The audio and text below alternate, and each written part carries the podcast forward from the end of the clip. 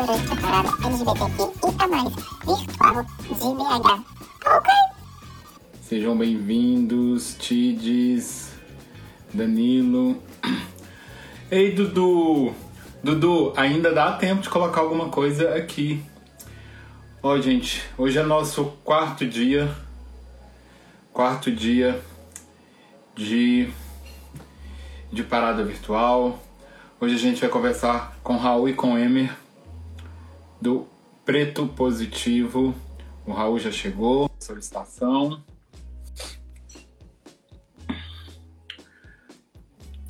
Hoje tem sorteio de. E aí, Raul? Ah, boa tarde, tudo bem? Boa tarde, tá bem? Tá meu... Deixa eu só aumentar um pouquinho aqui. Pronto. Opa, pegar um filtro aqui. Foi... Tá conseguindo ouvir direito? Tô, tô te ouvindo bem. Tá bom, o Emma já estar entrando por aí também. Tá, ele, ele vai entrar de qual perfil? Do dele ou do preto? Do preto. Tá. Aqui, né? Aquele filtro era do Teletubbies? Olha, gente, que meu Deus. então, meninas. Acho que tá bom. Ai, como tá aí, BH? Tá daquele jeito, né? A gente, tipo, não pode nada ainda. Só, só, só algumas pessoas fazendo festa clandestina normal, mas que não deveria ser normal. Mas é o que tá. Mas é o que tá. O que tá rolando. Tainara, sua linda. Mas assim, alguns bares estão voltando, a gente, o bar, o bar tá podendo ficar aberto até, até as 10 horas. Tá certo? Até 10. De segunda. De segunda a, a sábado.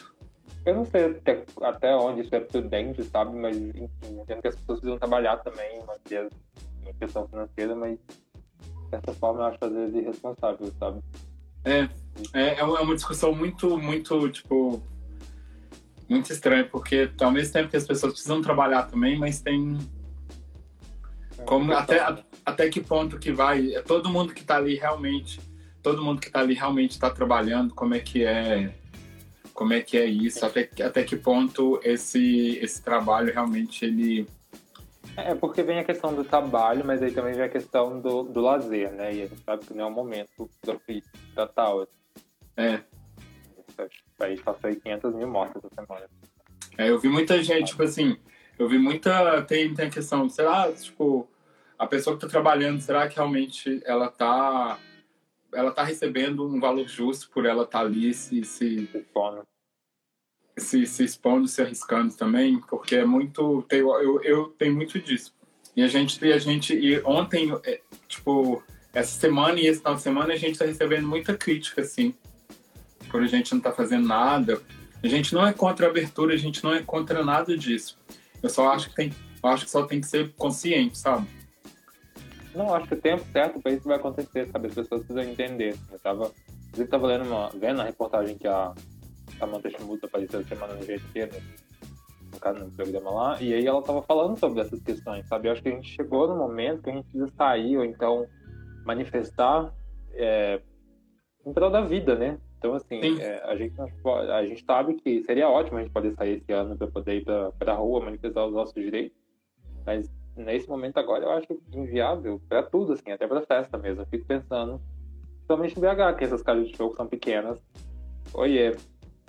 Oi, e aí? Ei, Emer, boa tarde. Boa tarde. É, isso é Bom, bem, é, é, bem, é, é, bem, é bem complicado, porque tem aquela coisa, por exemplo, eu tenho um bar, você tem um bar, o Emer tem, tem, tem um bar. Aí, tipo, nós dois seguem todos os protocolos bonitinho, que precisa. Aí o Emer, tipo, liga o foda-se pra isso, sabe? Aí acaba que não, não justifica. Não, não justifica. Nosso cuidado, é, porque um sabe, tá, tá bem. É, o que mais, o que eu mais vejo acontecendo aqui é isso. Então, quando a gente se posiciona, eu sou contra isso. Ok, pode abrir, vamos abrir todo mundo. Mas vamos todo mundo abrir tipo, de uma forma que seja, que seja certa, que seja todos os protocolos. Bem, vamos lá, gente. Vamos. Boa, boa tarde todo mundo que já está aqui. É, obrigado mais uma vez. É, o segundo, é a segunda edição da parada é, virtual. É a segunda vez que a gente está tá aqui com, com, com Preto Positivo. Eu fico muito, muito feliz de estar, de compartilhar isso, de compartilhar isso com vocês, de, de, de, de, de alguma forma, e a gente conseguir trocar isso, mesmo que seja dessa forma, dessa forma virtual, virtual aqui. Aí eu queria que primeiro vocês se apresentassem é, é, é, o, que, que, o que vocês fazem, e depois falassem um pouquinho do, do, do Preto Positivo para quem, quem não conhece. Vou dar as honras pro Emer, porque muita gente BH já me conhece, então ela pode começar falando. Emer, se você quiser, se você quiser antes fazer uma, uma audiodescrição sua rapidinho, só pra gente, para quem for ouvir depois no podcast. Certo. Bom, eu sou o Emer, tenho 26 anos, leonino. Uh, sou arte educadora aqui em São Paulo, moro aqui em São Paulo, sou daqui. E, enfim, eu dou aula de arte no estado, sou oficineiro também de arte na, na prefeitura, trabalho com adolescentes, crianças, jovens, até com, com adultos também, ensino de adultos. E dou aula de arte, teatro, sou formado em teatro. Uh, eu encontro HIV há quase três anos atrás, no final de 2019. E foi bem depois do Natal. Tipo, um dia era o Natal, no outro eu tava pegando meu diagnóstico no dia 26 e que loucura, né? Tipo, nossa, é agora. Porém, é, o que me ajudou muito é que eu tinha informação a respeito de HIV e AIDS, porque, enfim, tive o privilégio de ter contato com pessoas que já viviam com HIV, então sabia que era possível viver com HIV normalmente, que não ia atrapalhar a minha carreira, a minha profissão. Óbvio, né, que a gente tem outras questões de sorofobia estrutural, pessoas perdem emprego por causa disso, mas eu sabia que enquanto ao meu lado uh, profissional ou pessoal não ia me atrapalhar em nada, por já ter essas referências, né? Mas aí o que eu fico pensando, é, eu digo assim que foi um facilitador para mim, porque eu conheço histórias de outras pessoas, da maioria das pessoas, que quando pega o diagnóstico, né, é, fica naquela dúvida sobre se conseguiria seguir ou não, né, e fica, enfim, é, a gente tem também a questão do suicídio e tudo mais, então é muito pesado, assim, para quem não tem referência. E aí, para mim, eu já entendi que conseguiria seguir aquilo e fazer algo bom a, a, respeito disso, né? Então já quis me envolver também com ativismo, aí todos os meus trabalhos artísticos, né? Eu, eu sou ator também, então todos os meus trabalhos artísticos é, como performer, como ator, fazia é, drag também na época, então comecei a, a, trabalhar tudo isso, trazer a questão do HIV para tudo isso, para a arte. E começo a sentir falta em todos os espaços que eu vou de pessoas pretas, né? Então começo a pensar, pô, é, eu acho que eu sou, então, uma das poucas pessoas pretas a quem a informação chegou.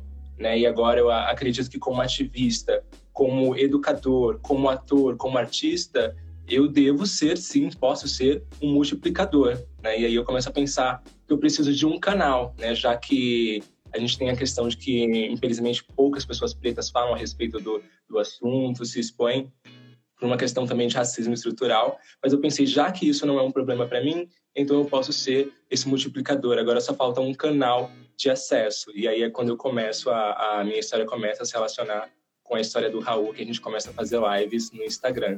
E agora é contigo. Bom, eu vou começar pela audiodescrição, para quem está ouvindo.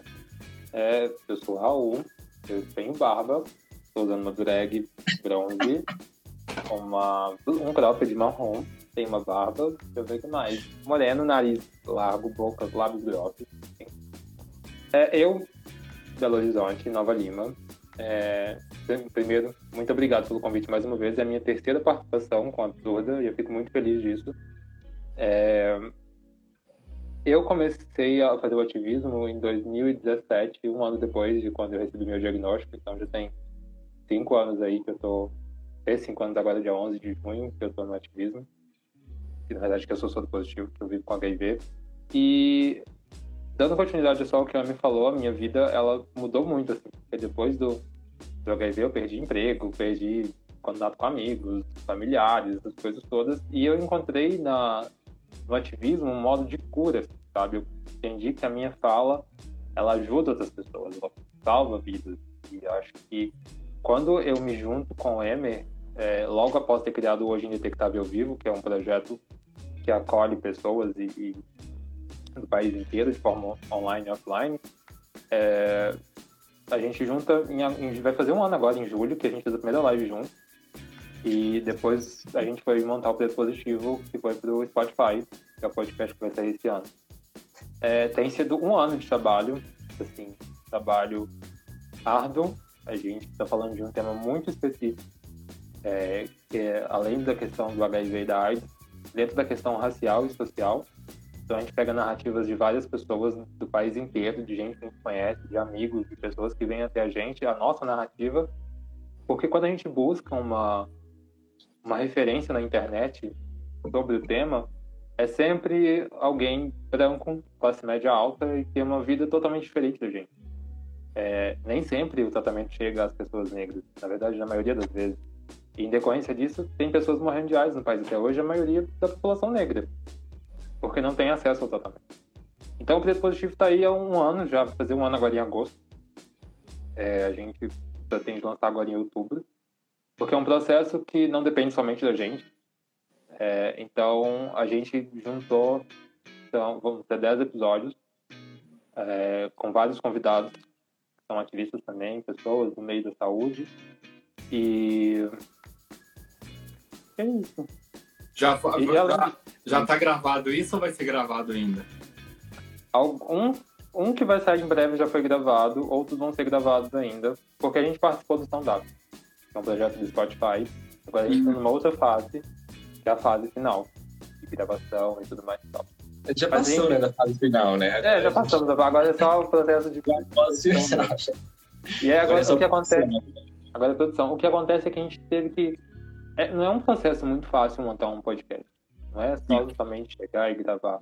Tem toda uma questão de produção, de estrutura, de divulgação. A gente tem que pensar para além da, além da caixinha, sabe? Não é só sentar com o microfone e, e discutir isso. Então, assim, até pelo, pelo tema, por ser um tema muito específico, a gente tem que ter muita prioridade no que a gente fala, sabe? Porque ah, acredito que aconteça isso, mas a questão do cancelamento também pode ser é, uma, é um tema que precisa pensar muito bem minuciosamente bem em cada palavra que a gente fala, porque são milhares de pessoas ouvindo aquilo dali.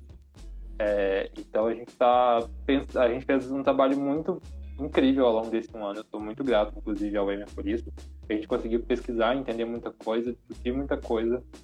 Foram várias lives de um ano para cá, é, participações com ONGs, teve a MTV no ano, do ano passado. Então, assim, para um numa podcast ainda não podcast, né? Tipo, a gente começou, né, ali como live, passou para podcast, aí abriu para a gente fazer palestras com empresas, lives com outros grupos, ONGs, né? Aí tá agora funcionando na plataforma, sabe? E vocês Então- comentaram, vocês começaram durante a pandemia, não foi? Foi. Isso. durante a pandemia. Cê- cê- como, aqui, o como- Raul em Minas, né? Como que foi começar esse processo num, num momento que, que, que, que a gente, tipo, o país passando por uma coisa tão, tão, tão pesada igual a gente está passando, é, é começar um projeto tão lindo, tão lindo desse. Você falou um pouco de, de cancelamento, é, Raul, e, num, e numa época que isso estava em alta também. Então, assim, como que é começar um, um- um projeto desse com um tema, não vou falar, não vou falar delicado, mas um tema tão, tão importante, tipo, falar, um- vamos, falar assim, para algumas pessoas, é, começar, um- começar esse tema no meio de uma pandemia, como que é, como, como, como que foi isso? Então, eu tive que largar Belo Horizonte de novo e voltar para São Paulo, né? Foi bem isso, assim. Porque o Emer me convidou em, no final de agosto, no início de agosto, ele tinha comentado comigo. E a gente esperou o processo continuar. E aí, eu me lembro que quando foi no finalzinho de agosto, eu vim fotografar o Spartacus aqui em São Paulo. E aí, o Emer, eu tive uma reunião com o Emer na casa dele. A gente conversou sobre o projeto. Eu entendi o tamanho desse projeto. E começar isso no meio de uma pandemia não foi um pouco, não foi muito fácil, assim. Mas foi um processo que acho que o fato, eu e o Emer, a gente conheceu numa live, assim, que a Dana Lisboa, que é a, a moda de nossa house aqui de, de São Paulo, da Biché, ela fez. E eu conheci, eu conheci o Emer nessa live, eu não- nunca tive contato com o Emer antes disso. E a gente teve uma química instantânea, assim, foi na hora. E aí eu vim pra cá, a gente conversou e tal, e a gente desenvolveu isso junto. Então, nesse processo de montar um- uma marca dessa, um projeto desse tamanho, eu tive que conhecer o Emer, eu tive que entender como funciona o Emer e ele como eu funciono. Só que deu muito certo. Que Deu legal. muito certo. A gente, a gente tem uma química, é, acho que o Emer, ele, por ser um ator, por ser diretor, por trabalhar com arte, ele conseguiu. Por ser um ator, às vezes eu acho isso engraçado. Mas é verdade, assim, tipo, ele, ele consegue ser a, a alma do, do projeto. Assim, ele consegue colocar dentro do roteiro dos, dos episódios e tudo mais é, o que eu consigo executar como produtor executivo. Então, assim, além de apresentação, assim, como a gente faz junto. Mas foi uma coisa que desenvolveu super certo, deu muito certo. E a dificuldade, a gente não teve dificuldade em produzir isso juntos aqui. A nossa equipe, a gente hoje tem, somos eu, ele, o Léo Félix, que é de Belo Horizonte, que é nosso designer hoje.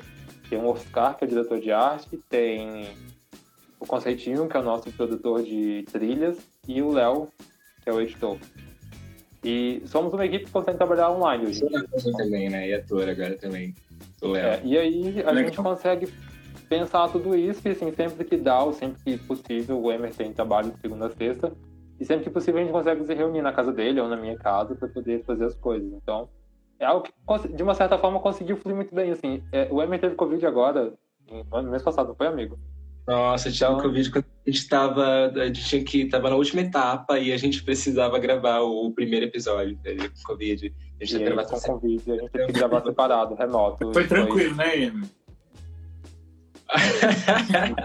não, mas, assim, em relação aos sintomas da, da Covid, eu tive sintomas leves, assim, eu, eu perdi o olfato, de paladar, mas é, eu peguei da, da minha mãe, né, que minha mãe é, é diarista, enfim, minha mãe não pôde parar, né, na, na pandemia.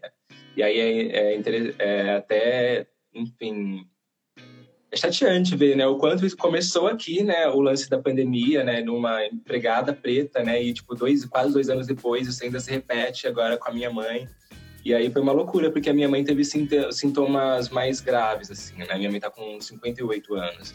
Então eu estava aqui, né, é, a gente mora em casas separadas, então estava toda essa preocupação, né? E ainda tendo que gravar uh, o primeiro episódio, que era a última fase, e a gente, tipo, lá em cima, aflito. Então, gravar separado também, porque o Raul, como ele estava dizendo, a gente tem uma química muito, muito legal, que flui também quando a gente está é, pessoalmente. E aí teve que gravar em ambientes diferentes, então foi tudo uma, uma dificuldade grande.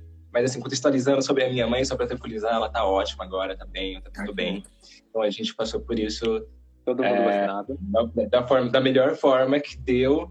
Mas, respondendo ainda também a sua pergunta sobre como foi começar na pandemia, né? A gente começou por causa da pandemia mesmo, né? Porque eu lembro que foi quando a, a House of the Share, né? Que, a, como o Raul citou, é, a gente faz parte e a nossa Modern, né, da Lisboa, ela tava, a gente tava a House como um toda, né?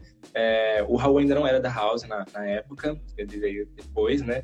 E aí a gente estava se articulando para produzir conteúdo, material, para também descobrir como que uma House funcionaria né, na, na pandemia sem conseguir fazer baile, sem conseguir fazer balls, né? Eventos.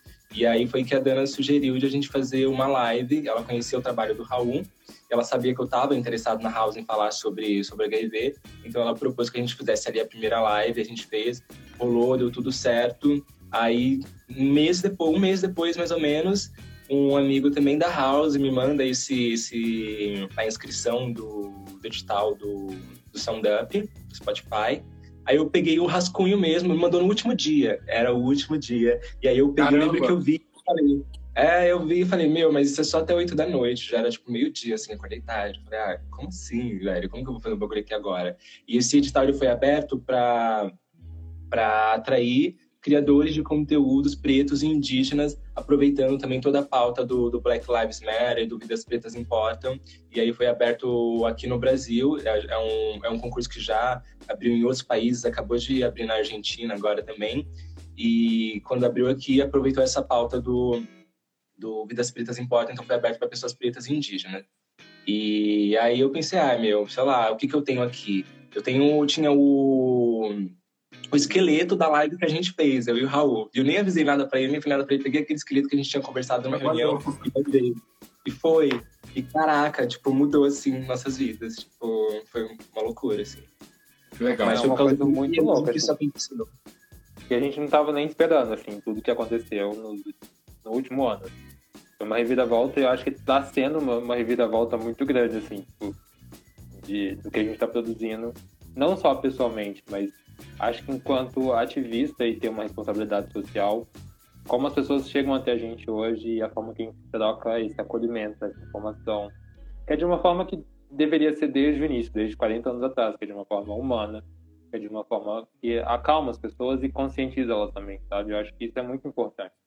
A gente recebe mensagem de gente do país inteiro, assim, sem demagogia, sem, sem, sem, sabe? É uma coisa de chegar e conversar e levar a discussão para dentro de casa mesmo. De acolher e cuidar, assim. E, e são nossos, sabe? A gente lança a comunidade, a gente tá falando de, de bicha preta, a gente tá falando de trans, a gente tá falando de travesti, a gente tá falando de, de pessoas que, que chegam até a gente, fora as organizações que estão começando a conhecer a gente agora, o que é muito importante pra gente enquanto ativista. Porque existem pessoas, existem coletivos que falam sobre isso, mas a gente tente ver que existe uma diferença do preto positivo para as outras, de uma forma é, positiva, eu digo, sabe? Porque as pessoas enxergam na gente, tanto em mim quanto em Emer, um exemplo. E às vezes, Sim. quando passa por um coletivo, as pessoas têm imagem de algo de várias pessoas, mas veem eu e o Emer, assim, acho que a gente, uma coisa que a gente sempre quis colocar no preto positivo, que a gente coloca sempre na real, é a nossa identidade. Nós somos dois leoninos que estão apaixonados por modas, por moda e assim música. E a gente tenta colocar esse, esse nosso estilo de vida dentro do projeto para que as pessoas que vivem com HIV tenham essa noção que, que elas podem ter uma vida saudável. A gente se cuida, a gente faz yoga, a gente vai pra a gente vai pra praia, a gente vai pra festa, a gente, o Emer dança vogue, enfim, tudo isso. E a gente não A gente se apropria né, da imagem mesmo, a gente se apropria da imagem para trazer, de, de fato, uma, uma perspectiva, um universo para trazer possibilidades, né? Tipo, olha só, você pode ser um diretor de arte, né? Tipo, uh, pode ser ator, você pode, enfim, dar close, você pode ser. Como que você, você, você, falando isso, Arthur, de das pessoas procurarem vocês, aí eu tô lembrando de uma fala do Emer lá, lá, lá do início, que ele falou, tipo, que do, do, do, dia que ele pegou o resultado, o resultado dele.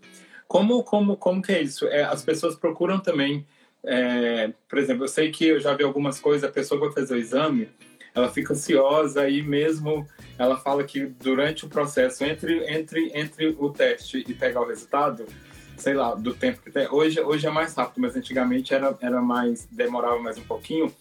Em uma semana a pessoa sentia todos os sintomas, em uma semana era um psicológico ficava muito, muito, muito mexido. E hoje a gente está com 40 anos é, é, é, disso, disso no mundo.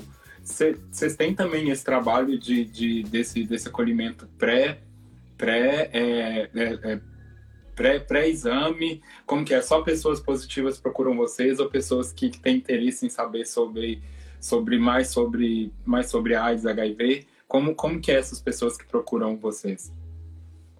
Eu acho que no preto positivo ninguém chegou a chegar num pré, assim, pré, ah, eu vou fazer um exame essa semana e gostaria de um acolhimento. Mas com Hoje Indetectável Vivo, que é o meu projeto, já teve gente que eu, inclusive, já acompanhei pessoas até a clínica para poder fazer o exame e Legal. esperar ali segurando a mão. É, porque eu senti essa falta, é, foi muito engraçado quando eu peguei meu diagnóstico, porque eu sempre fazia meu exame com um amigo em específico. A gente sempre ia junto na, no site da Savassi ali, e a gente sempre ia junto. E aí, quando eu fui pegar o meu diagnóstico dessa vez, meu, meu exame dessa vez, o meu diagnóstico deu positivo. E ele não estava comigo. E aí você se sente meio perdido, assim, sabe? Você fica meio sem saber o que fazer na hora. Tipo, eu, na hora, não tinha, assim, eu tinha conhecimento do que era, sabia que eu não ia morrer no dia de amanhã, mas você nunca espera que isso vai acontecer com você. Uhum. E aí, quando aconteceu, eu tipo, falei, poxa, meu amigo não tá aqui, sabe? Eu tive que ligar pra ele, eu tive que sair do trabalho dele pra me encontrar, pra poder sair dali. E, mas existem pessoas que procuram, no meu caso já procurou, mas hoje em dia no Pedro Positivo são pessoas que vivem mesmo e, assim, não tem muita informação sobre o, o tratamento ou querem um acompanhamento para poder se tornar indetectável, por exemplo, para poder continuar o tratamento. Porque não é só aderir ao tratamento, mas é fazer todo o tratamento durante a vida inteira, praticamente. E as pessoas têm uma dificuldade ainda de entender e aceitar, sabe, essa nova realidade. Então, eu acho que pra gente tem chegado mais pessoas que já são soro positivo ou que receberam diagnóstico recente. É, chegam pessoas também para fazer a questão do pré, para tirar dúvidas, mas muito no particular. Acho que no preto positivo também é sempre, é, geralmente é o pós, né? Eu tô vendo que tem... querem fazer um... da coisas. Eu vi que teve uma pergunta aqui, mas eu não entendi direito. É, aqui, ó, é, do, é a pergunta da Aparecida. Vocês sabem quando pegaram e como positivaram? Porque poucos acreditam é, igual, igual civis. Acham que é mentira. Não transmite e não transmite é briga de político, muita ignorância do povo. Acho que é mais um comentário. Aparecida, se tiver ainda, é, manda sua pergunta, manda sua pergunta de novo, por favor. Uma pergunta eu sei, quando, como, de quem, como foi tudo, assim. Eu tive esse controle. E aí, aí aparece quantas nossas narrativas elas acabam, né? A gente é tão parecido, mas nossas narrativas são diferentes de como foram, né? O diagnóstico, como foi o diagnóstico pra gente, né? O... Bem, bem, continua respondendo. Hã?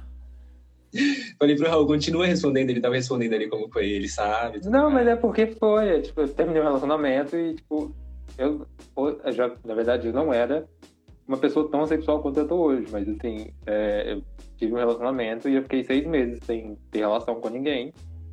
E eu fui descobrir depois, assim, passei mal, fui fazer o exame e eu descobri. Aí a única pessoa que tinha em mente, eu liguei para ela, falei, então, a gente precisa conversar. Conversamos. E assim, o foda é que a pessoa sabia que tinha e nunca me contou, né? E aí foi uma coisa que machucou muito. É... E aí, mas soube, me cuidei, enfim. É isso. E como vocês enxergam isso no, isso no Brasil hoje, enquanto saúde pública? É, é, você acha que, de, por exemplo, de quando, de quando você pegou seu exame positivo para cá, você, você, você acha que teve uma mudança ou continua do mesmo jeito ou piorou?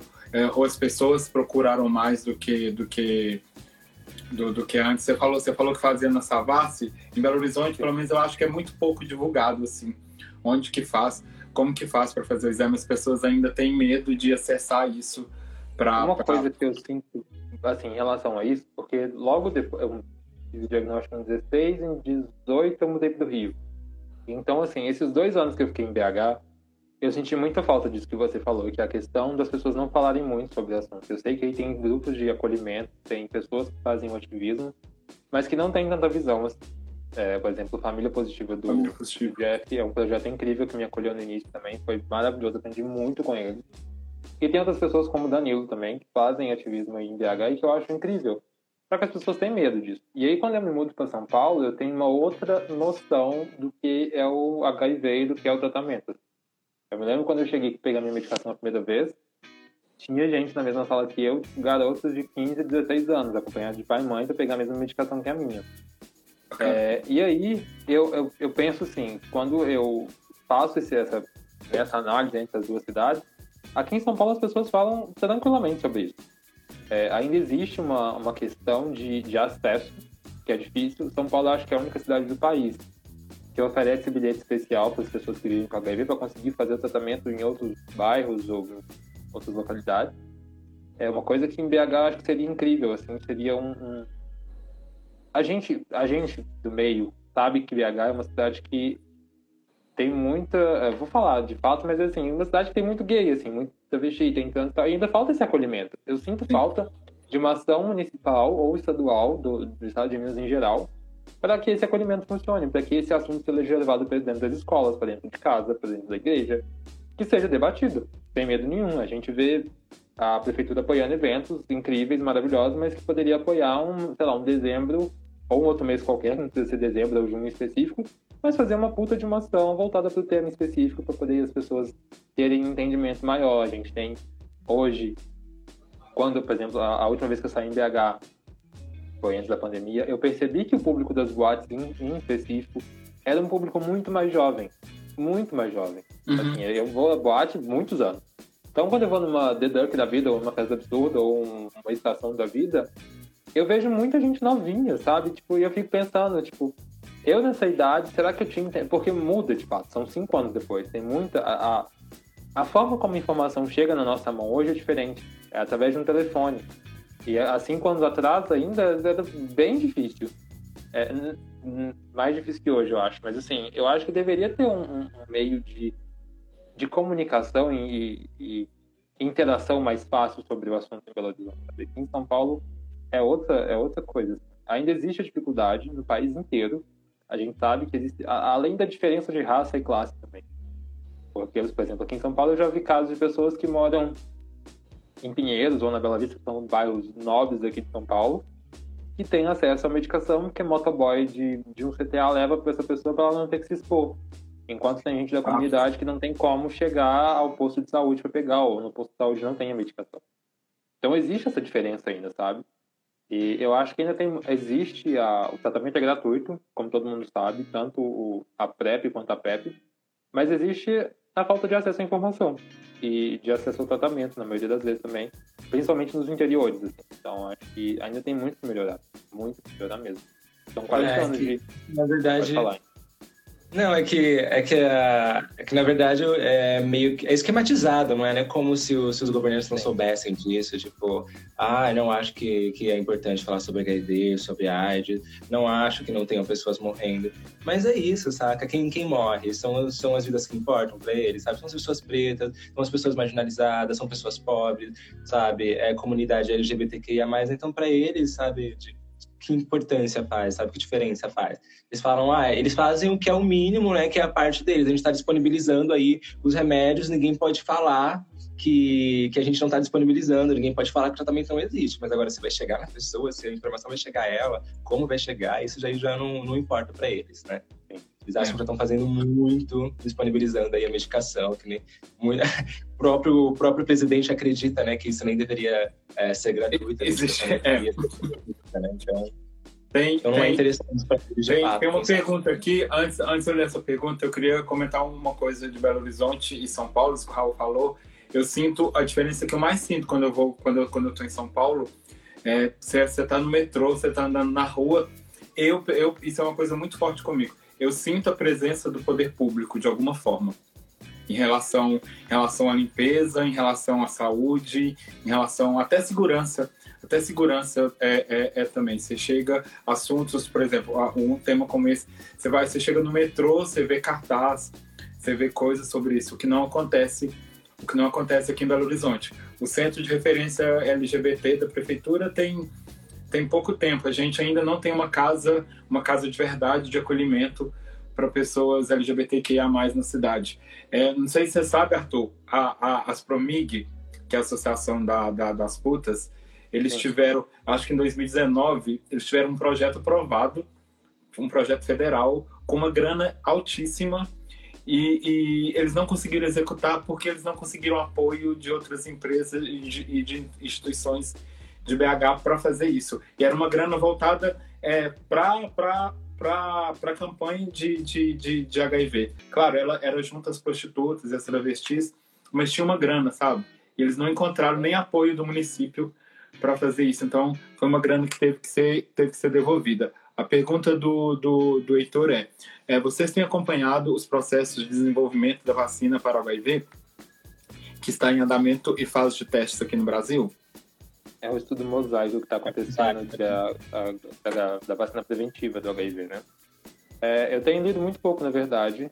É, a única coisa que eu posso, na verdade, sugerir é que as pessoas se candidatem para poder fazer o teste da, dessa vacina, porque eu acho que ela é um. Acho assim.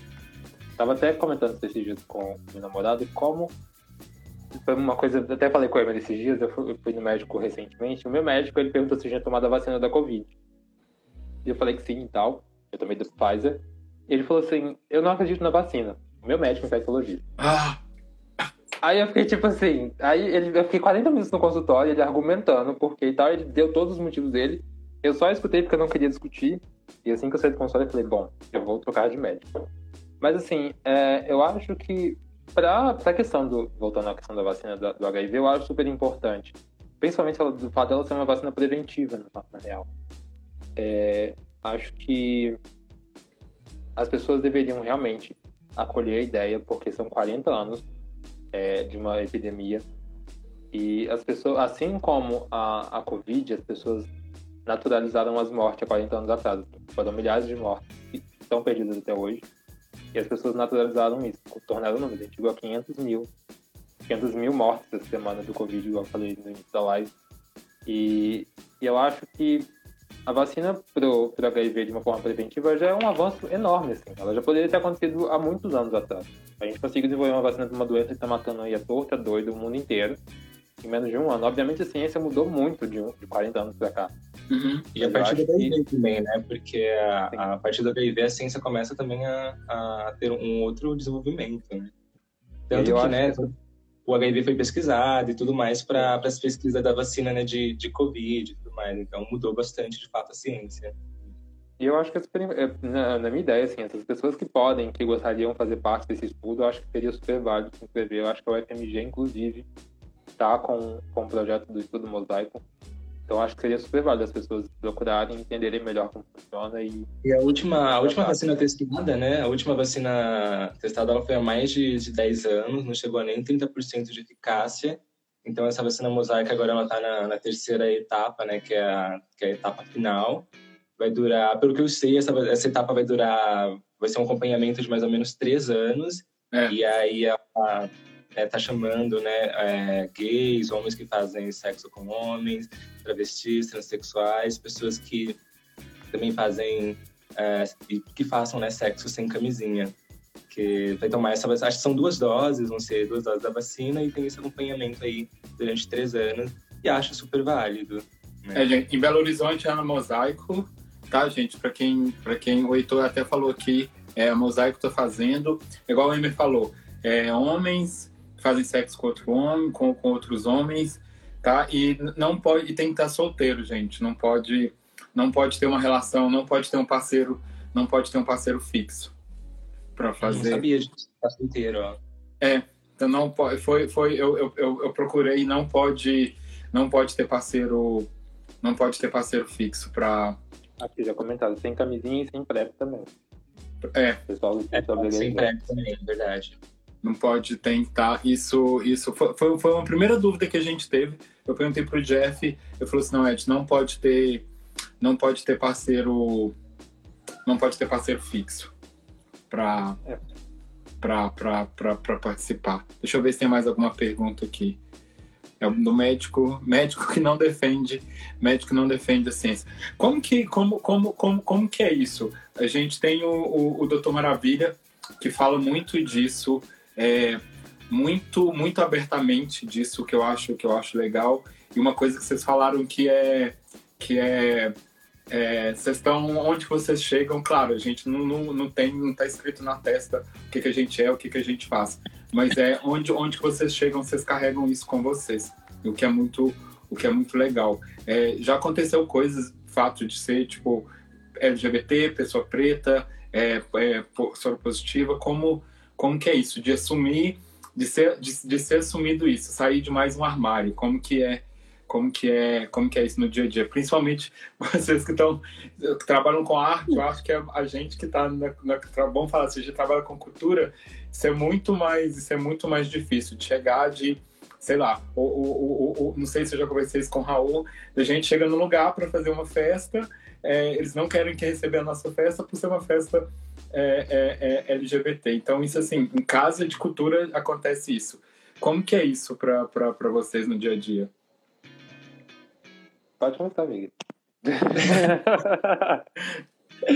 Nossa, é como dá, é se impondo, é chegando, é, é assim, é como eu passei, né, pelo processo, né, de primeiro o processo de me identificar como uma pessoa preta, né? Porque também, quando eu era pequeno, eu sempre falava, ah, você é indígena, você é moreninho. Nunca me chamavam de negro, né? Quando eu começo a me posicionar como negro, começam a falar, você não é negro. Aí eu começo a deixar, porque o meu cabelo era curtinho, aí parecia lisa. Eu começo a deixar meu cabelo crescer. Aí, de repente, começam a me... Oh, você é negro? Aí começam a me tratar como negro. Ah, você é negro, então é macaco, sabe? Tipo... Aí eu começo a sofrer um, um, racismo que não, antes era um racismo muito velado, né, de, de recusar a minha negritude, mas aí a partir do momento que eu assumo meus traços, que eu me empodero, que eu deixo meu cabelo crescer, aí vira um outro tipo de racismo, que era, que era aquele racismo de, de rir do meu cabelo, de me xingar, etc. Então, tipo, ah, eu saí do armário como preto, era o meu primeiro processo ali. Aí depois, anos depois, eu saio do armário em relação à minha sexualidade. Ah, eu sou uma bicha, eu sou pansexual. E aí, de repente, depois em um outro processo de sair do armário, foi quando eu comecei a fazer drag. Aí, puta, vou ter que sair do armário de novo. Tá? Terceira vez, ah, eu sou drag. Aí, tipo, pronto.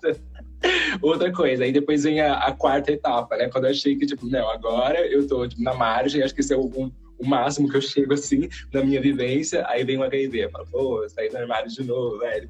Mas o legal é que nesses processos todos, sai do armário, sai do armário, sai do armário, eu percebi que, que na verdade, eu, sofria mais não saindo do armário, sabe? Eu sofria mais enquanto eu tava ali com medo de me posicionar enquanto pessoa preta, eu sofria mais quando eu tava ali com medo do que achar de mim, é, quando eu dissesse que eu sou viado, quando eu dissesse que eu sou drag.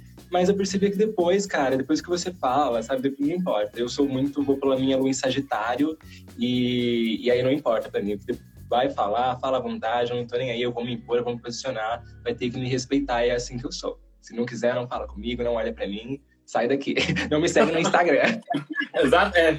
Eu, eu acho que eu sou essa pessoa. Acho que eu sou essa sai, sai daqui. Sabe, não vou me importar. É uma das eu coisas, já... É uma das coisas que eu mais brigo aqui com, com, com, com alguns produtores, com algumas pessoas, que é isso. Você assume que você, assume que seu produto é um produto assume que seu produto é um produto LGBT, não importa, sabe? Eu acho que, que é a primeira coisa. É igual você falou, se não quer, se não quer, sai pra não, lá.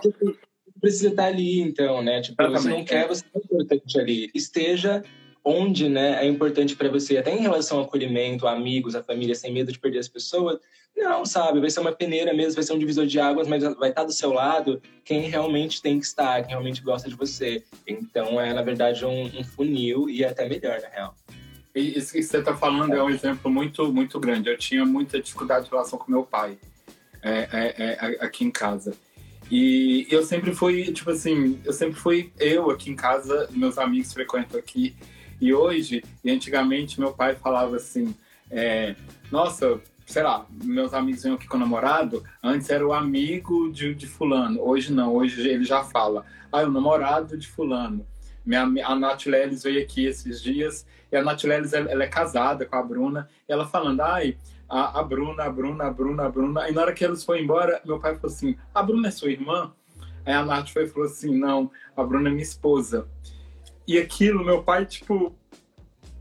Aí depois ele comentou e falou assim, olha como são as coisas. Antes eu tinha...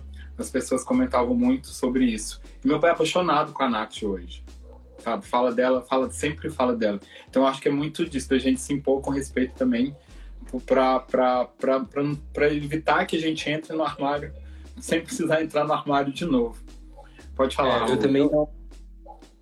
Pode falar. Só complementando rapidinho, é que geralmente eu falo, né, desse, desse meu ponto de vista, que parece super otimista, né? Ah, eu vou pela minha lua em Sagitário e tudo mais. Só que óbvio, né, que eu, que eu entendo também que essa é a minha realidade vivendo em São Paulo, né, que é, que é uma cidade grande, que está mais cabeça aberta para isso, mas óbvio que eu não é, quero transferir também isso para uma mulher preta, por exemplo, que mora no interior da Bahia. Para ela, a realidade é outra coisa. Para ela, se ela sair na porta da rua e talvez disser que alguém souber, se alguém souber, ou ela disser que ela tem HIV, sei lá o que pode acontecer com essa pessoa, entendeu? É, então, óbvio, eu não imponho assim que ah, ela foi de boa para mim, vai ser de boa para todo mundo. Tipo, não é assim. É, cada um tem sua realidade, inclusive a do, a do Raul já é bem diferente da minha, né, Raul? Sim, eu, a minha primeira, meu primeiro armário que eu saí foi armário já sendo gay, assim, numa família de uma cidade pequena, como Nova Lima, foi difícil, assim, 17 anos, inclusive após uma tentativa de suicídio. Foi, chegou a esse extremo. É, depois, acho que junto com o HIV veio a questão racial também, porque foi depois de um relacionamento interracial que eu fui entender a minha questão de raça, e já veio o HIV tudo junto. E aí, quando eu acho que isso é uma coisa que eu tenho observado recente, pelo que eu tenho feito, inclusive. Acho que tudo que eu faço hoje, eu jamais teria a oportunidade de ter feito morando em Belo Horizonte, por exemplo. Então, assim, eu precisei mudar para São Paulo para me descobrir e saber o tamanho da potência que eu tenho, da potência que eu sou. E isso foi um processo que hoje eu olho, assim, é uma coisa que eu me falou, eu já chego botando banca, já chego assumindo, sabe? Quem me conhece tanto no lado pessoal quanto profissional, e ele sabe que eu sou a pessoa que às vezes ele chega e fala, Raul, segura um pouco, porque eu já chego impondo, eu já chego colocando, porque acho que nenhum desses fatores, tanto o fato de ser gay, tanto o fato de ser negro, tanto o fato de ser uma pessoa positivo, me, me coloca como menor, sabe? Então eu sempre discuto de igual para igual, assim. Eu entro e quero fazer. O Spotify tá sendo uma coisa que a gente tá. Hoje, inclusive, tivemos. A gente tava conversando aqui antes de entrar na live de uma situação que eu falei, não, sabe, não é assim que funciona, a gente tem que entender certas coisas. Mas eu acho que nesses processos que eu passei, eu entendi o quão forte eu sou. Porque sempre teve uma. Sobre, por exemplo, a questão da ser gay. Eu tive que ir ao extremo, assim, tentar suicídio porque eu não me aceitava. Fui criado dentro de igreja, minha família é super católica, meu pai é super machista, enfim. E até ele entender, tipo, de como eu sou e de me aceitar e respeitar e de poder levar namorado para dentro de casa, namorado dormir em casa. É, e aí passar por tudo isso, acho que foi um aprendizado muito grande, porque eu, eu precisava entender também a realidade do meu pai, de como ele cresceu, de como foi a construção dele enquanto homem, enquanto pai, o que ele pensava. Eu tive que ter essa conversa com ele, com a minha mãe, para poder entender o lado dele também. Não era só chegar e abrir a porta e vocês têm que me respeitar. Não, então, queira não. Eles precisam aceitar, eu exijo respeito, mas assim, é, eu precisava entender também, porque é uma realidade diferente também. É, e aí a questão do HIV foi uma surpresa muito grande para mim. É, porque quando eu descobri, minha mãe, foi a primeira pessoa que a gente conversou sobre, ela me deu total apoio. E ela me apoia até hoje em tudo que eu faço. Então, assim, é, ela falou, a gente vai cuidar. E isso me motivou muito. Acho que o fato de ser um ativista hoje, de poder contar a minha história e de ajudar outras pessoas, vem muito do que minha mãe me ensinou ao longo de todos os anos da minha vida. E o fato de como ela me acolheu. Assim. Acho que eu e o Emer temos a sorte de ter nossas mães como pessoas que, que acolhem e cuidam da gente o tempo todo. E isso reflete no que a gente faz. Porque a gente quer, a gente entende que existem pessoas que não têm essa mesma sorte que a gente, não tem essa mesma oportunidade de ter esse acolhimento dentro de casa. A gente prega o quanto isso é importante, sabe? Acho que isso é, é o mais importante hoje pra gente, assim, é, é mostrar que esse acolhimento, a, a, família, não só na questão do HIV, mas a questão de ser um LGBTQIA+, é, de se entender enquanto negro, de, de se respeitar, de respeitar a sua origem, de entender a sua origem, isso é muito importante. E isso hoje no nosso país faz uma diferença muito grande. Você precisa se posicionar, você precisa entender a sua história e marcar seu, seu território, de chegar e de sentar numa mesa com, vou usar um exemplo, mas sentar numa mesa com uma cantora puta igual, tipo, uma puta cantora igual a Negra Lee, ou então um rico da lação da vida, e mostrar a sua, independente de qualquer coisa, sentar e discutir de igual para igual. Você é artista quanto eles, você discute, você entende, você estudou por aquilo, você faz aquilo e você faz também quanto. Ou sentar com executivos do Spotify e apresentar seu projeto e defender aquilo dali. Você precisa entender quem você é, você precisa se aceitar para poder fazer as suas coisas, para você viver, assim, é difícil. Acho e melhor ainda toda... quando, quando esse incentivo vem de dentro de casa, né, como você está falando.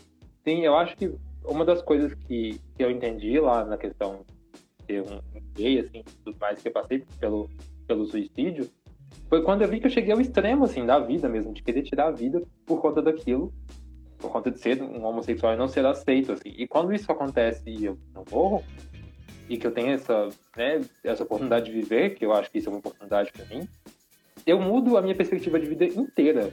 Eu começo a me posicionar de outra forma, não só, mesmo entendendo meus pais, mais, mas com os meus irmãos na escola, que era ensino médio na época. Então, assim, eu começo a me posicionar e a defender a minha, a minha pessoa. Eu tô me defendendo. Eu sei quem eu sou, eu sei dos meus limites.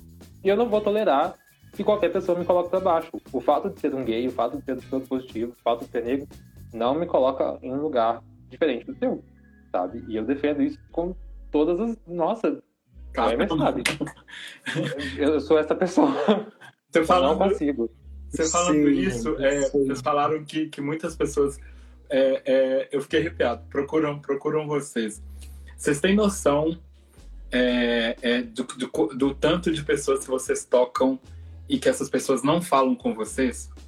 É, o, o, tanto que, que uma pessoa que escuta um podcast, que lê um texto, que lê um texto de vocês, o quanto de vida, vamos falar assim, o quanto, o, o quanto de suicídio que você já que vocês já, já, já evitaram, do tamanho é, da força que, que, que vocês têm enquanto, enquanto preto positivo, enquanto quando vocês mostram a cara de vocês, da mensagem que vocês passam? Nossa, não. Tô chorando já. eu choro, real. Sério, é sério, isso, isso é muito forte. Eu, tipo, Porque assim, é, eu, eu, não, falo... eu não tenho essa noção. Eu não, de juro, eu, não, eu não, não consigo ter essa noção, assim, de, de qual, a gente sabe que é importante, a gente entende porque é uma responsabilidade social. Mas a gente, eu não tenho essa, eu não consigo mensurar isso. Acho que uma das coisas que eu estou aprendendo agora, inclusive, é isso. porque a gente está passando por coisas incríveis. Acho que uma das coisas que a gente estava falando no ano passado era a questão da MTV, assim, foi uma, uma surpresa pra gente o convite. E a gente chegou a lugares que a gente falava, gente, como assim, sabe? A gente chegou agora e tem gente que tá não desmerecendo ou não colocando a gente tendo uma síndrome do impostor, mas a gente chegou agora, a gente não fez nada ainda praticamente, sabe? O peso positivo começou, a gente não se sabota, olha só. Não, não, não é sabotar, mas a gente começou o peso positivo em agosto e em outubro a gente tava gravando, eu acho. Então, assim, foram outubro, novembro, não me lembro. Foram três, quatro meses, assim, de um projeto que tava começando ainda. A gente começou pouquinho, foi pouquinhas coisas. E aí, pum, MTV. E aí, depois disso, eu fiquei pensando, gente, o quão importante é a minha fala, sabe? O quão importante é a fala do Emil, o quão importante é o nosso projeto. E aí eu comecei a, a ter a dimensão, tipo, a vida. É... E eu fiquei pensando. Aí eu penso nesse impacto que a gente causa. Uh, o fato de um, de, acho que um projeto específico voltado para um tema específico, o quanto isso gera um impacto muito grande. Quantas pessoas ouvem a gente. Eu vou entrar numa coisa muito particular aqui agora, mas assim, eu essa semana fechei um contrato de uma fala de 40 minutos eu vi que, tipo assim, uma, uma, uma farmacêutica gigante me procurando, assim, pra poder falar. E eu falei, gente, mas. Aí, aí a ficha caiu, assim, eu falei, tá. O negócio agora tá ficando um pouco mais sério, assim, eu tô. E isso assusta, eu me assusto com isso. Eu já falei isso, eu falo sempre com ele, eu falo, eu me assusto com essas coisas. Mas uma farmacêutica imensa, multi, internacional, assim, me procura e fala: queremos uma palestra sua para um evento X. Sabe, eu falo, tá. É muito, é, que... é, muito forte. Eu, eu perguntei isso porque na hora que você falou, eu comecei imaginar isso, sabe? Pensando, tipo, imagina as mensagens que você recebe, que vocês recebem de, de pessoas de, de, de, de, ajuda, mas assim, acho que, que, que um principal é, é as pessoas que a gente, que vocês tocam sem, sem, sem, sem vocês saberem, que deve ser muita deve ser muita gente, porque o trabalho de vocês é muito forte. É muito forte. Eu tenho muita vontade, muita vontade mesmo, assim, de fazer algo para Belo Horizonte e para Nova Lima. Eu entendo que o que a gente faz é uma coisa que vai para o Brasil inteiro, mas eu, a gente vive em São Paulo a gente faz muita coisa aqui dentro de São Paulo, como muita gente de São Paulo, mas eu tenho muita vontade de voltar para BH em um momento e fazer algo para a minha comunidade aí, para as pessoas com quem eu cresci, das pessoas que eu sei que vivem com HIV e que não têm oportunidade, que já me procuraram, já tivemos várias conversas sobre. Mas de fazer isso, sabe? De, de voltar e retribuir, porque assim, eu aprendi muita coisa com a comunidade. Te falar, te falar um dado: Nova Lima, depois de BH, Nova Lima é a cidade da região metropolitana que mais vai pessoas na absurda. Não, sem dúvida. Eu, meus amigos todos. Eu vejo assim a galera e eu fico, gente, mas é, é sério, que eu, eu acompanho a trajetória da absurda há muitos anos, desde. Uhum. E, e eu, quando eu paro para poder pensar nessas questões de, de, produção e de pensar em voltar para BH e fazer algo aí, eu, eu, obviamente quero fazer coisas com você, com outras pessoas, mas eu penso porque todas as vezes que eu vou na absurda e eu vejo as carinhas novas, as pessoas que vão chegando, que, geração que vão passando ali, tanto da galera que começou, por exemplo, na Mary in Hell, passou pela Velt, essas boates todas, o quanto a gente leva, o quanto a gente, a gente precisa se unir enquanto comunidade, e discutir esses assuntos dentro da nossa comunidade. Não só a questão do HIV, como outras ISTs também, como a questão de trânsitos e travestis, e sabe, de tudo. Eu sinto que em BH, em Nova Lima também, obviamente, mas em BH específico, falta, eu sim, eu vejo isso de fora, o tempo que eu vi também, falta essa, essa conexão. Aqui em São Paulo, os coletivos dentro da, da comunidade negra, dentro da comunidade trans, é, eles são muito mais fortes aqui a conexão é muito mais forte. Acho que uma das coisas que eu tenho como exemplo é House of Michelle, onde eu e a participamos. Como a gente cuida, até mesmo enquanto família, mas assim, o que as pessoas fazem para fora também, sabe? cada um da House se propõe a fazer para a comunidade. Isso é muito foda. E eu sinto que isso falta no BH. Eu acho que eu, falei, eu vejo... acho que eu te falei isso ano passado. A gente fazer essa parada virtual, a dificuldade que a gente encontra em trazer pessoas, em trazer outros grupos, outro, outros parceiros ou até gente grande, gente que já faz isso de trazer para para fazer alguma coisa junto. As pessoas entendem como que, ah, se eu vou fazer, se eu for fazer, imagina assim, ah, vou fazer um projeto aqui, aqui, aqui em Belo Horizonte sobre parecido com os seus. Aí, aí a, a pessoa, as pessoas entendem que um quer competir com o outro Sabe, eu acho que. É, não, é isso. E isso só, não só no mercado da cultura, mas no mercado profissional também, sabe? Eu, Sim. igual eu falo, eu não, eu não conseguiria chegar onde eu cheguei hoje fazendo o que eu faço em Belo Horizonte, porque o mercado é também ele, ele é focado nas mesmas pessoas durante anos. Por exemplo, o mercado da moda é o mercado que eu conheço um maquiador que maquia, há, hum, não, não desmerecendo, mas assim, é a mesma equipe há mais de 20 anos, sabe? Tem, e a gente tem talentos incríveis, assim como pessoas como eu, como Amy, que podem falar abertamente sobre o HIV e desenvolverem coisas dentro de vários ramos da, da comunidade. E eu fico pensando nisso, sabe? Como isso reverbera é, de uma certa forma. Acho que o fato de, de crescer em Belo Horizonte, é, eu só fui entender isso depois que eu me entendi enquanto negro, o quanto a nossa comunidade ainda ela é racista, ela é sorofóbica, ela é transfóbica, ela é gordofóbica. Isso eu falo dentro da nossa comunidade. Isso, obviamente, acontece no mundo inteiro. Mas quando você olha de fora, você vê que você passava por tudo aquilo. Eu falo isso porque quando eu saí de um relacionamento interracial, eu entendi que o meu namorado, enquanto branco, fazia um monte de piada racista comigo e eu nem ligava. Os amigos que se afastaram de mim em Belo Horizonte por conta do HIV não foram por conta de, de algo específico, foram por conta do HIV. Porque eu não queria a imagem deles ligado à minha, por sido todo positivo. Porque ainda é um tabu falar sobre isso aí. Então, assim, hoje eu vejo daqui de fora uma grande diferença. Eu acho que a minha vontade de voltar para poder fazer isso é para poder mudar um pouco, sabe? Eu acho que eu quero muito fazer isso daqui a alguns anos, mas preciso pensar isso a longo prazo ainda. É, o Jeff, o, o Jeff, o Jeff que eu te falei era o Jeff de Nova Lima, o que é psicólogo. Ah, sim, psicólogo, sim, maravilhoso É. também. Foi ele, foi a gente se conheceu durante a pandemia. A gente se conheceu fazer um ano e ele me contou um desejo dele e a gente colocou o desejo dele que foi foi uma conversa que a gente teve. Ele falou assim: "Ah, acabei de me formar agora, tenho vontade de fazer um, uma- um atendimento social. Já que eu não posso fazer atendimento, eu estou em casa. É, tenho vontade de fazer atendimento social de pessoas LGBTs e saiu a clínica. E hoje, e por conta disso, ele está com a agenda dele lotada porque começou a fazer um atendimento social e hoje a gente tem a clínica, tem quatro pessoas.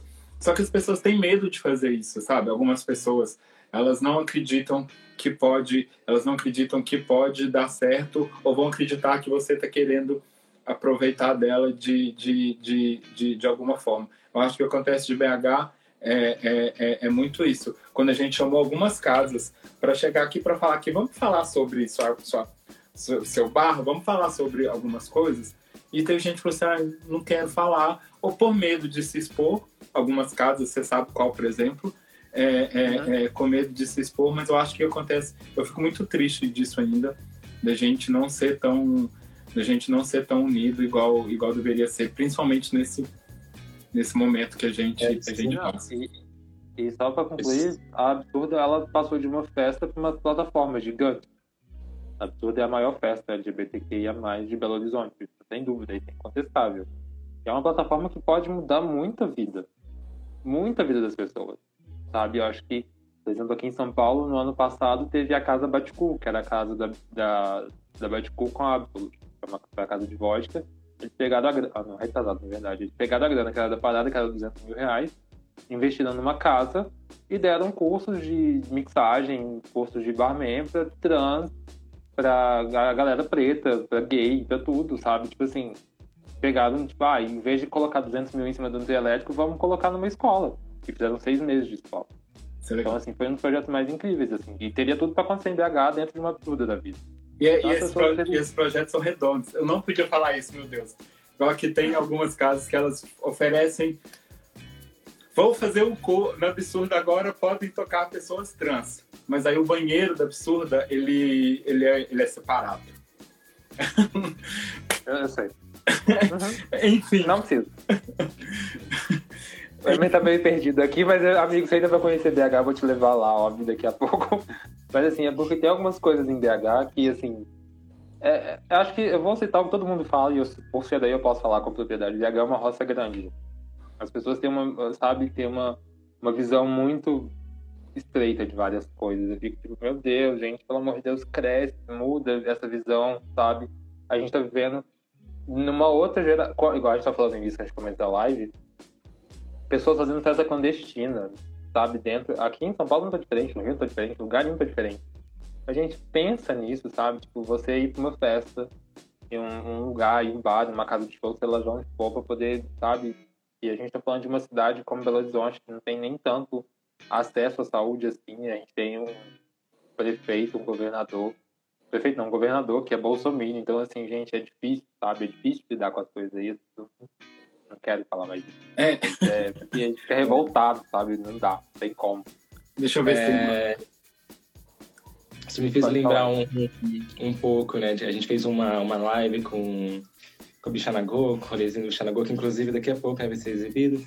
E a gente estava falando muito sobre articulação né, de, de coletivos pretos. E aí nessa conversa que vocês estavam falando sobre né, a, a falta de apoio, a falta de, de união, é, é tenso, né? Como isso também é outra coisa que começa de cima, né? O quanto isso é algo classista e quanto é algo racista, né? O quanto pessoas pobres, pessoas pretas são desestimuladas a acreditarem nela desde sem, nelas, né? Desde sempre, desde pequenas, né? Então, ah, quero fazer isso, mas acaba nunca fazendo. Eu, por exemplo, queria há muito tempo já é, trazer conteúdos e queria fazer conteúdos para o YouTube.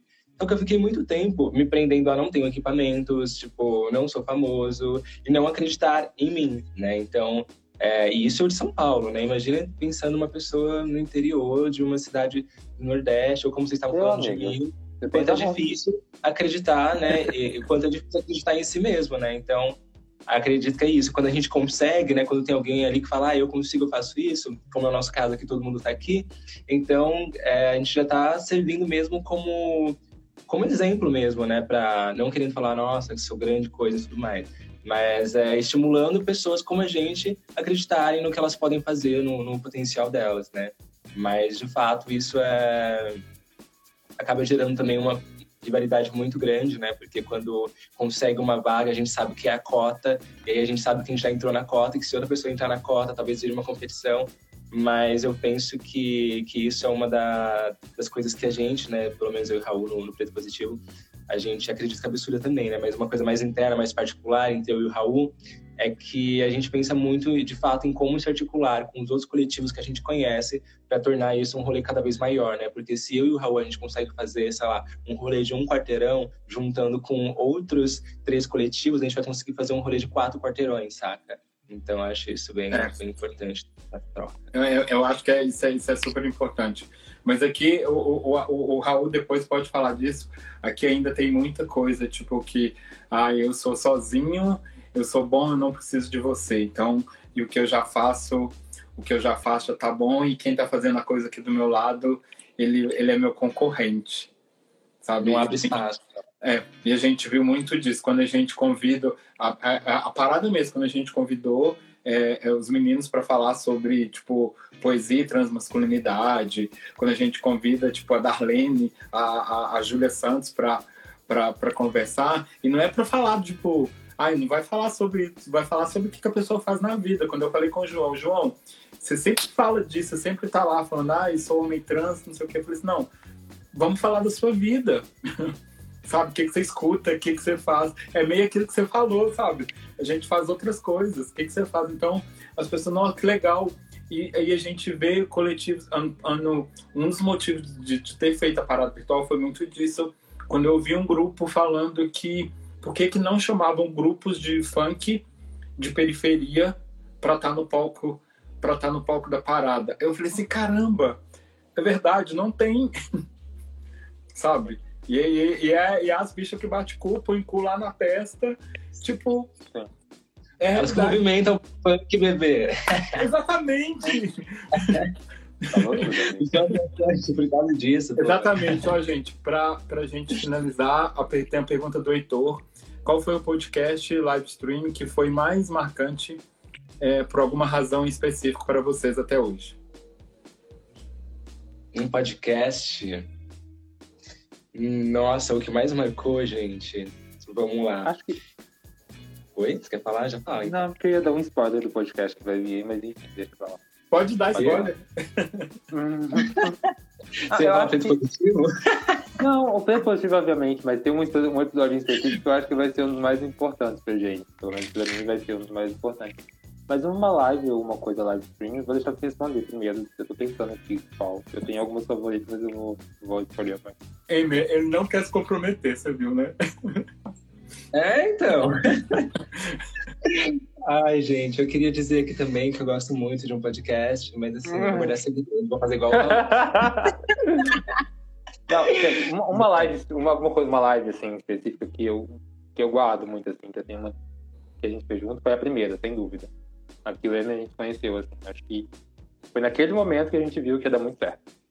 Foi é, uma coisa que eu vou guardar assim pro resto da vida.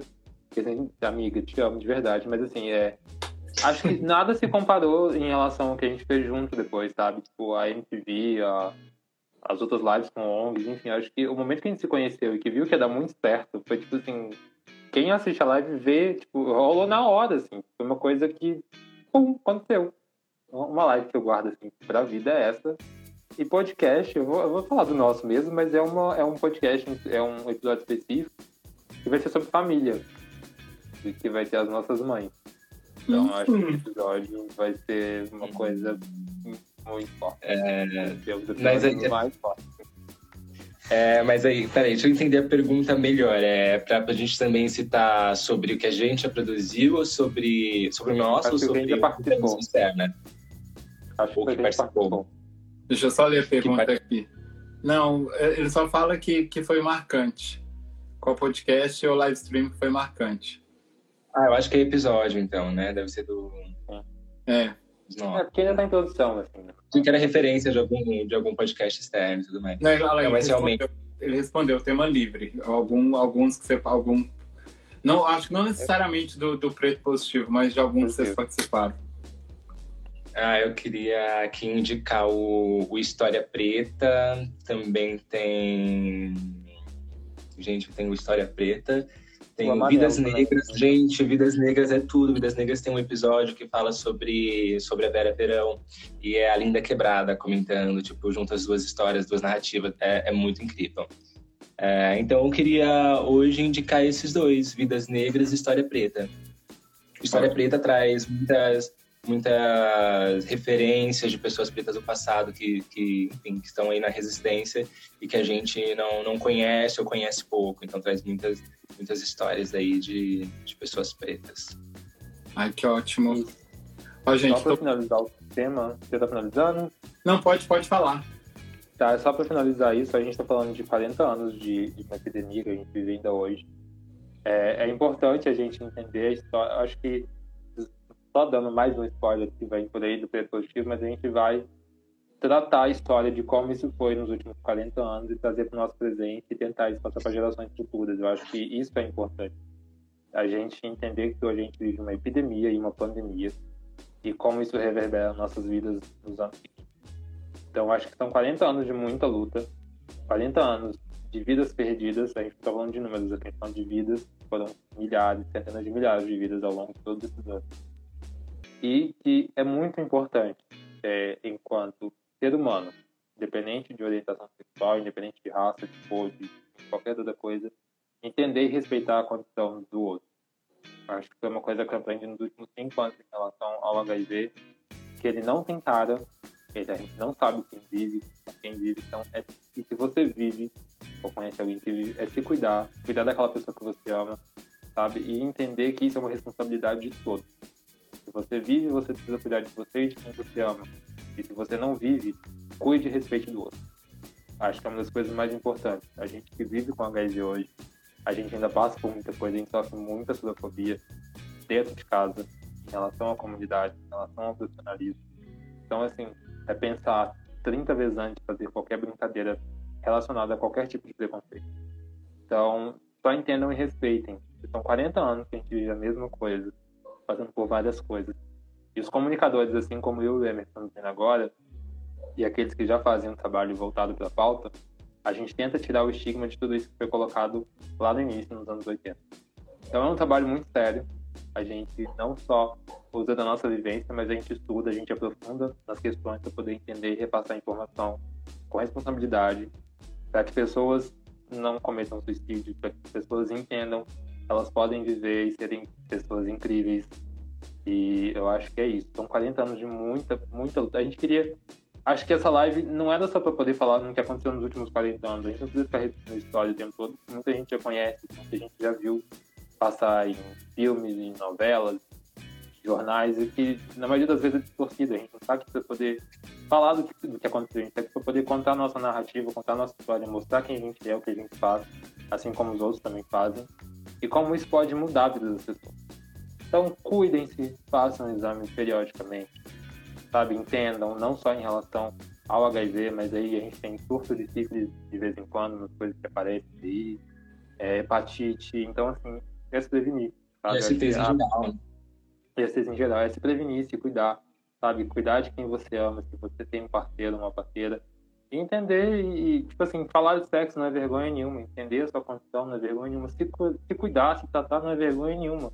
Sabe, em BH eu sei que existem várias, assim, várias não, tem algumas clínicas em específico onde eu fazia, por exemplo, aquela do Savassi, eu sei que é no Sagrada Família também, e são pessoas que atendem, tem atendimento psicológico, tem atendimento para poder fazer os exames periodicamente, tem a camisinha, tem a pressa, tem tudo. Então, só reforçando esse cuidar, sabe? Eu acho que a gente precisa realmente cuidar da gente, cuidar do nosso psicológico, cuidar das pessoas que a gente ama, porque é só assim que a gente consegue reverter essa situação.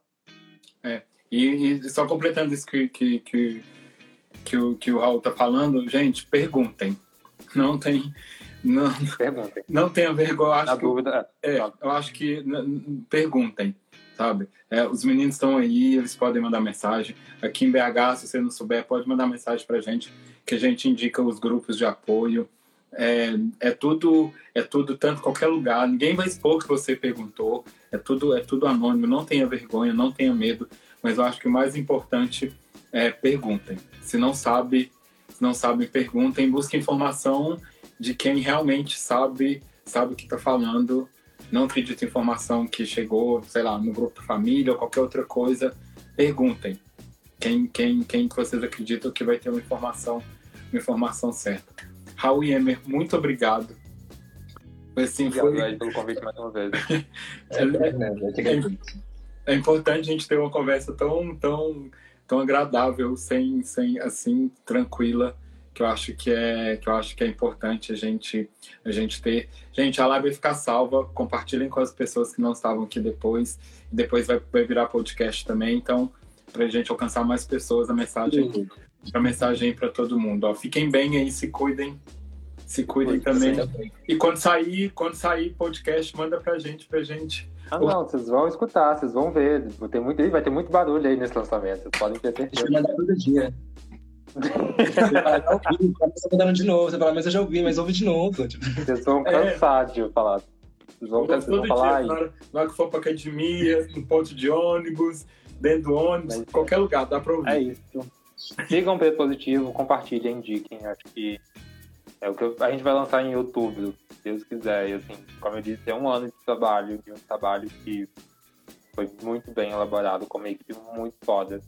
Então, assim, sigam, compartilhem. Sigam a gente no Spotify também, que é super importante pra gente. O podcast vai ser só no Spotify, né? Por enquanto, sim. É, e aí, mais pra frente a gente vai ver como é que vai ser feito isso, mas por enquanto no Spotify já tem playlist. exclusivo agora. ah!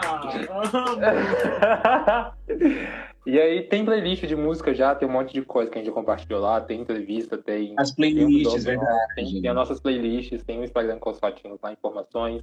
E quem quiser chamar a gente adentro, bater uma conversa também, tem o meu perfil, tem o perfil do Emer, tem o dispositivo, a gente sempre tá aí aberto Ótimo. a acolher e cuidar também da nossa comunidade. Ô, Emer, mas eu acho mais tá chique, bom? viu? Ah, escute meu podcast em todas as plataformas digitais, exclusivo no Portal. É uma coisa ainda, gente. É, é, é, um sonho isso, é um sonho de verdade. Isso tá é muito legal uma, uma realidade. E saber que é um exclusivo do Spotify é, é mais sinistro ainda. É, mas é muito mais chique. Gente, um beijo. Tchauzinho. Sucesso, a, gente, a, gente, a gente se vê por aí. Até, até já. Tchauzinho, até já.